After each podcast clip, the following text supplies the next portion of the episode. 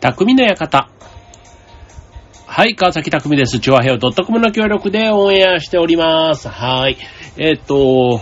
ね、皆さん、あの、自分の性格とか、よくね、あの、まあ、単純に言うと、あの、わかりやすく、あの、明るい性格とか、暗い性格みたいな風に性格のことをね、まあ、あの、あとはそれ以外にも優しいとか、あの、きついとか、ね、あの、なんかそういう風に性格のことっていろいろ例えられることあると思うんですけど、じゃあその、明るいとか暗いとか、ね、なんとなくあの、人をね、あの、賑やかにさせる人、元気な人みたいな人はね、なんか明るいイメージがあったりします。だから芸人さんとかね、結構なんか明るいイメージがある。一方で、じゃあ芸人さんが明るい、いや、例えば明石家さんまさんみたいな人がね、まあ、テレビで見るね、ああいうなんかいつも人を笑わせてニコニコしてる人が、じゃあ常に明るいか、みたいなとこで言うと、なんか意外とね、こう、家に帰ったらこう、静かにしてるとかね。で、静かにしてるとなんか暗いみたいなね、またそういう風なイメージ、ね、なるじゃないですか。そう。で、まあ、これあくまでイメージの話だから、まあその人がね、本当に明るいか暗いかみたいなところって意外とね、なんか分かりづらいなーって思う。だからその人にとって、ね、自分にとってその人が明るいか暗いかっていうのは、もしかしたらね、あの、明るくし見えるのは、自分がその人を明るくしてるから明るく見えてるだけであって、別にその人自身がね、明るくない、例えば話し書き方が自分がいつも楽しいことを言うからその人はニコニコしてくれているけど、ね、他の人がもしその人に話するときに、例えば難しいこととかね、なんかいつもそういうことばっかり言う人だったらもしかするとその人はあんまりこう笑顔を見せずに暗い人に見えるかもしれないみたいな、なんかそういうものなのかななんて最近思うんですよね。そう。で、なんかなんでそんなことをなんかね、言ってるかっていうとこなんですけど、これね、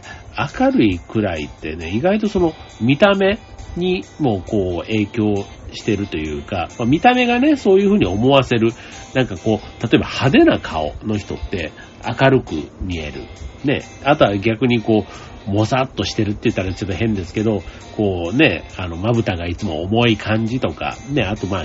女性だったらね、結構メイクの仕方一つとってもね、こう明るい印象とそうじゃない印象、暗い印象、なんかね、印象って結構そういう風に変わるんだなぁなんて思うんですよ。そう。ね、僕ね、この間あの、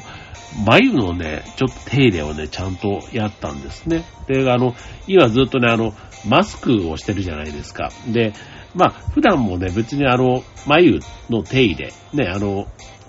髪の毛を切りに行った時とかね、なんかそういう時にはやってはいるんですけど、まあ今回ね、ちゃんとした人にやってもらうみたいな、まあそういう機会があってやってもらったんですけど、やっぱりね、なんかあの、見た目をちょっと丁寧に、別にあの、整形をするとかね、なんかそういう美に目覚めた美容的ななんかって話じゃないんですけど、なんかね、いつもやってるところに、ちょっと自分の中でね、意識をこう上げて、向き合ってみると、なんかそれだけでもね、結構性格がね、パッと明るくなる。ね、よくあの、美容整形とかやった人はね、なりたい自分にこう近づいて、性格が明るくなったみたいなね、聞きますけども、やっぱりなんか自分の心の中で、こう、コンプレックスになってたこととか、なんかそういうのがね、こう、別に自分がその、コンプレックスに感じてやったとかそういうことじゃないんですけど、なんかこう、新しい服を着たとかね、例えばね、洋服を着た、で、新しい靴を履いたとか、なんかそういうちょっとあの、カバンを持ったでもいいと思います。だから気分がね、あの、明るくなるような行動をすると、それがやっぱり表情とかね、態度にも出て、それがね、その人の性格、明るさみたいなところにつながっていくみたいな風に考えると、なんかそういうね、わかりやすいところはそういうもう、あの、見た目をね、あの、変えてみる。ね、物を持つものを変えるとか、そういうことでもいいと思うんですけど、結構そういうのでね、明るさとかっていくらでも変わるんだなぁなんて思ったところです。はい。ということでね、えっ、と、今日のテーマ、えー、何にしようかな。性格の明るさ、明るさ、暗さ、えー、性格の、なんか難しいな。まあ、なんとなく今日そんな話で お送りしたいと思います。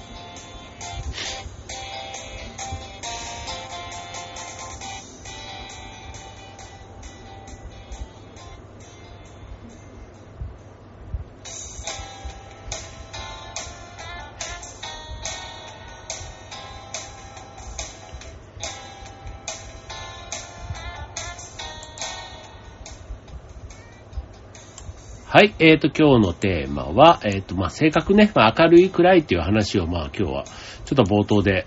ね、お話ししましたけども、まあ、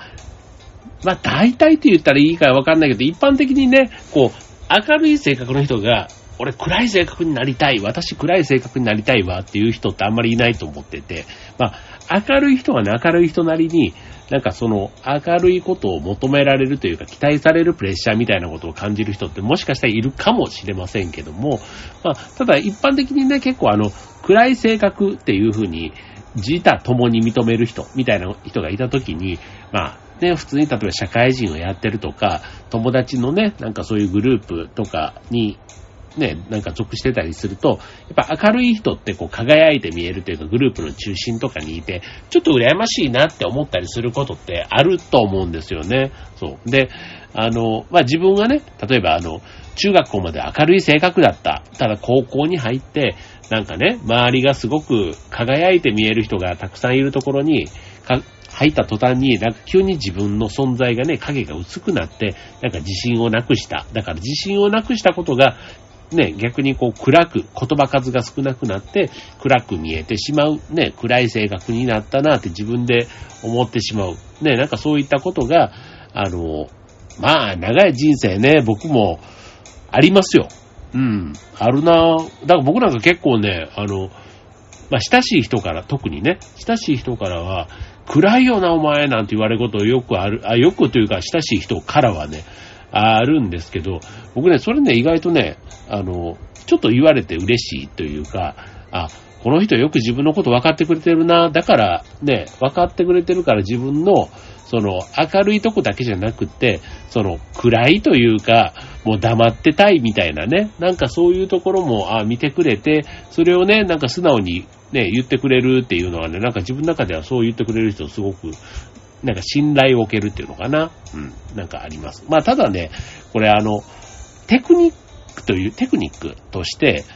ね、ずっと暗いままだとね、やっぱりね、なんかチャンスというかね、運が逃げていくような気がするんですよ。そう、だから、あの、明るい性格に変えられるものなら、ね、まあ、電気と一緒でね、こう暗い、寝るときは暗くして、こう活動するときは明るくするみたいな。なんかだから暗い性格を明るい性格に変えることが、あの、テクニックとしてできるんだったらなんか身につけたいななんていうふうに思うわけです。はい。まあでもね、さっき言ったように明るい性格にすると、チャンスというかね、やっぱりコミュニケーションも活発になって、なんか人生を楽しむ、ね、楽しみ方もまあ人それぞれですけども、ね、孤独で楽しみたいって、楽しめるっていう人ももちろんいると思うんですけど、まあ、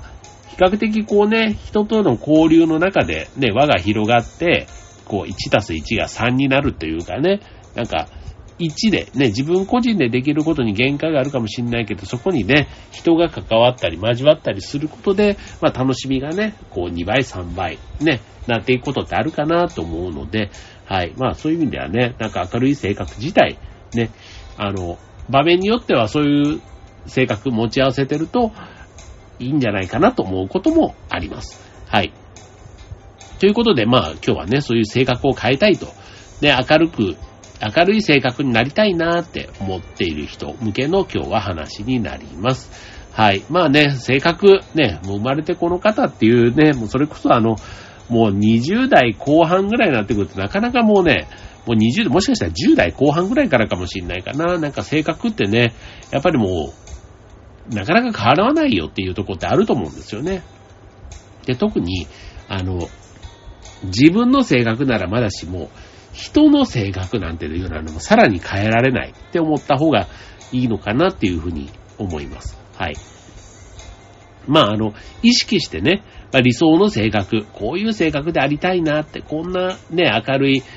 雰囲気のいい人になりたいっていうふうにね、思って、なんかその人の真似をして、ね、やった時にも、やっぱり自分のね、本心じゃないというか、ちょっと演技をしてるみたいなところがね、どうしてもこう、無理になって、無理、無理がたたるというかね、それでだからまあ長くは続かなくて、まあ元の自分にすぐに戻ってしまうみたいなね、なんかそういう経験もあるんじゃないかななんて思うわけです。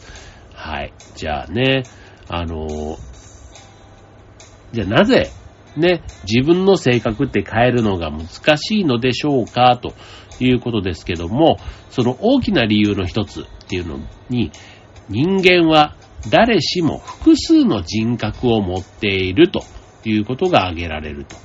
いうことなんですね。これ別に複数の人格って言ってもあの、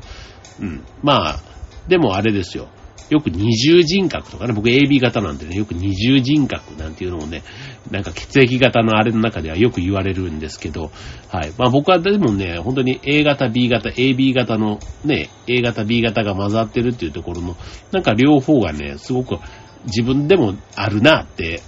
思うんですけど、そう、だから A 型な気質の時もあれば B 型の気質もある。だからね、その時々によって別にずっと明るいわけでもなければずっと暗いわけでもないんだけど、みたいな。なんかそういうもんだなぁなんて思ってこう生きてきたところがあるわけですけども。ね、明るい部分、暗い部分、弱い部分、強い部分ね。あとはもう、なんか優しくなれるところとそうじゃない残酷な部分とか、あと自己中なところと、あと思いやりがある部分とか、ね、あとは腹黒かったり、ね、すごく急に、こう、事前愛というか、ね、そういう優しい気持ちが溢れ出たりみたいなね、ところなんですけど、あの、まあ、基本的にはね、人間でもそういうもの、なんか多重人格、二重どころか多重なんじゃないのっていうふうにも思うわけですよ。ね、当然あの、根本的な性格っていうのはね、やっぱりあると思うんですけども、ただね、どっかでね、人間ね、やっぱりね、意地悪な部分とか、ね、逆にすごくもう本心は、すごいきついことを言う人でも、根の、根っこの部分がすごく優しい部分があったりとかっていうね。だからやっぱりこう、その時々に応じて人間っていろんな性格、人格が、まあ普通はあると言われています。ね。まあ例えばあの、まあ自分自身のことだけじゃなくて、まあ会社で言えばね、上司とか部下に対して、例えば、ね、自分のね、性格をね、言った時にも、相手によって変わるみたいなとこって多少あると思うんですよね。うん。自分の上司と話すとき、部下に話すとき、あと、家に帰って、ね、プライベートでもね、まあ、親、子供、ね、あとその友達と喋るときとかね、あとまあ一人でいるときなんていうのもまたちょっと性格が違うし、僕も例えばこのラジオで喋ってるときのこの性格みたいなのもあるような気がしています。はい。まあね、なんかちょっとだんだんね、そうやって言うとね、そう、このラジオの性格。うん。まあこれはだから、こう、なんだ、よそ行きとかっていうのとまたちょっと違うんですけど、うん、でも、うーん、なんか自分の性格っちゃ自分の性格だし、うーん、ちょっと、ちょっと、こう、演じてる部分もなくはない。うん、ゼロではない。まあ、なんていうの、こう、ね、ど、こう、リスナーの方ね、いろんなリスナーの方がいらっしゃることを前提に喋っているわけですから、そう、なんかそういう、ちょっと営業的っていうのかな？うん。よそ行き、お客様向けみたいなね、ところも多少はあると思っていますので、まあその時に出る性格なんていうのがね、ちょっとあるような気はします。で、あとね、これね、あの、日によってもというか、まあ、気分とか体調によってもね、やっぱり、さっきのあの、明るい暗いみたいな話で言えば、ね、体調悪い時やっぱ暗いですよ。ね、あとは、で、朝スッキリとか、あの、寝不足じゃないね、気持ちよく目覚めた時なんていうのはやっぱり気分的に調子がいいから、明るく、ね、こう、声も、声の調子も変わってくるみたいなことあるような気がしますよね。はい。ということでね、人間、ね、の性格っていうのは、一つだけというより、ね、あの、固定化されたようなもんではなくて、相手や状況によって、ね、様々なパターンの性格が自分の中にも出てくるというところ。だから、まあ、あの、えっ、ー、と、今の性格をね、変えようとするという考え自体が、実はね、そこにまあ無理があるというかね、まあ間違ってるっていう言い方でもいいかもしれないですね。うん。まあありのままっていうと、まさにそういうことかもしれないです。うん。だから変え、無理に変えようとするんじゃなくって、もうたくさんある性格、自分の中にはもともとたくさんの性格があるんだと。で、それをどう引き出すのか、みたいなところなんだろうということかと思います。はい。まあ性格というものがね、自分の中にたくさんあるので、まあ、ある意味その変えるとかっていうよりはね、どう引き出すかみたいなところ。うん。じゃあどうすればね、普段から理想の性格で振る舞うことができるのかっていうとこだと思うんですけども、まああの、ね、もちろん今言ったね、たくさんある性格の中でも、自分の好きな部分と嫌いな部分っていうのがやっぱりあると思うんですよ。うん。だから、自分の嫌いな性格と、あの、ね、それがたくさん出てしまうと、やっぱり自分が嫌いになっちゃうというかね、あんまりそうしたくないっていうふうに思ってる部分もあると思うので、もし明るい部分が好きっていうんであれば、明るい部分をね、どうやって、こう、出すのか。ね、自分の中にある理想の人格を必要な時にね、引き出すっていう、なんかそこをどうやればいいのかって考えたら、だからそれは性格を変えるというよりはね、自分の中にある自分の好きな性格をどう表に出してくるのか。なんかそういうことが大事と。ちょっと発想がね、若干その性格を変えるっていうのと、自分の内面にあるね、明るい部分を常にこう出せる確率を上げるっていうのかな。うん。だからそのもしこういう気分の時だったら明るい性格が出るっていうんだったら、そういう気分になる場面をなるべく増やすって言った方がいいかもしれないです。うん。だから自分の性格を180度、ガラッと変えるのが難しくても、常に自分の中にある理想の人格を必要な時にだけ引き出すという意識って普段いると、まあなんとなくね、そのイメージに近づいていけるということになります。うん。まああの、だからまあ普段ね、どっちかというと明るい性格じゃないんだよなっていう人も、ただ一年中ずっと暗いっていうわけでもないと。うん。じゃあ、どんな時に明るくなるの？っていうと、例えば、ね、えー、楽しいことしてる時なんかもちろんそうでしょうけど、美味しいものを食べたとかね、あとは、うん、あの、さっき言ったように体調がいい時とか、ね、あの、自分の中のね、あの、機会こそ今まで少なかったかもしれないけど、明るい性格が出る瞬間っていうのがある。わけですから、まあその時にね、じえー、自分の中に、ね、すでに持っている明るい部分を強めに出せるようにしていくと良いというところです。はい。まあ、それがね、少しでもあの、機会が増えると、あ、自分、今までこういう場面でこの明るい笑顔出せなかったなっていうのが、あの、出せるようになってくると、意外と周りの見方が変わってくるというところですよね。いつもだったらね、あの、この人、こんな顔してるのになんかすごく明るくて、いい人になったなぁなんて、いい人っていうかね、明るくなったんじゃないっていうね、周りが結構ね、あの、自分の明るさを引き出してくれるって、あると思うので、はい。まあそういうふうに考えてみるということがいいんじゃないかと思います。はい。まあ理想の性格でさっき言ったように、明るいばっかりが理想というわけじゃなくて、明るい部分と暗い部分ね、あの、あ常に明るいとね、なんかの時にね、こう、まあ、ネタとしてこう、いじられるっていうのとまたちょっと違うけど、あの、期待される。うん。なんか沈黙になると何かこう喋ってくれるんじゃないかって期待されて、それがし、なんか荷が重いというか、その期待に応えなくっちゃって思うことがしんどくなることもやっぱあると思うんですよ。そう。だから、あの、まあ、それをね、出す場面というか、だから常にね、ずっと明るいイメージ、あの人はずっと笑顔みたいな風に思われると、なんか明るくいなくちゃいけないみたいな。例えばね、ママが子供に対してとかね、子供には常に笑顔でいたいみたいなね、なんかそういうふうに思っちゃうとね、まあママもね、いろんな体調の時とかがあったりするわけですから、ね、そうなること自体、そこを演じ続けないとダメなしんどさみたいなのがあると思うので、まあそのあたりをね、うまくバランスをとって、ね、別にずっと笑顔じゃなくてもいいじゃないかみたいなね、なんかそんな割り切りが逆にね、あの、本当に笑顔で入れるときにね、自然な笑顔でできるということかな、なんていうふうにも思います。はい。まあ、あの、さっきみたいにね、まあ、自分の性格を大きく変えるっていうこと自体が本当に難しいし、実際には長続きしないけど、それをね、引き出すっていうことを習慣化していくと、自然にそれが自分のものになっていくっていうのかな。まあ、普段からそういうなりたい性格、ね、表情、笑顔みたいなね、なんかそういうことも出せるようになって、結果明るい人みたいな風に見える、見られるということもあるということかと思います。はい。えー、まあ何度もね、言いますけども、性格を変えるというのではなくて、えー、自分の中にある理想の人格を必要な時に引き出すという視点で、えー、行くと、きっと皆さんのね、あの、周囲からの見られ方、評価っていうのが変わってくるんじゃないかなというところです。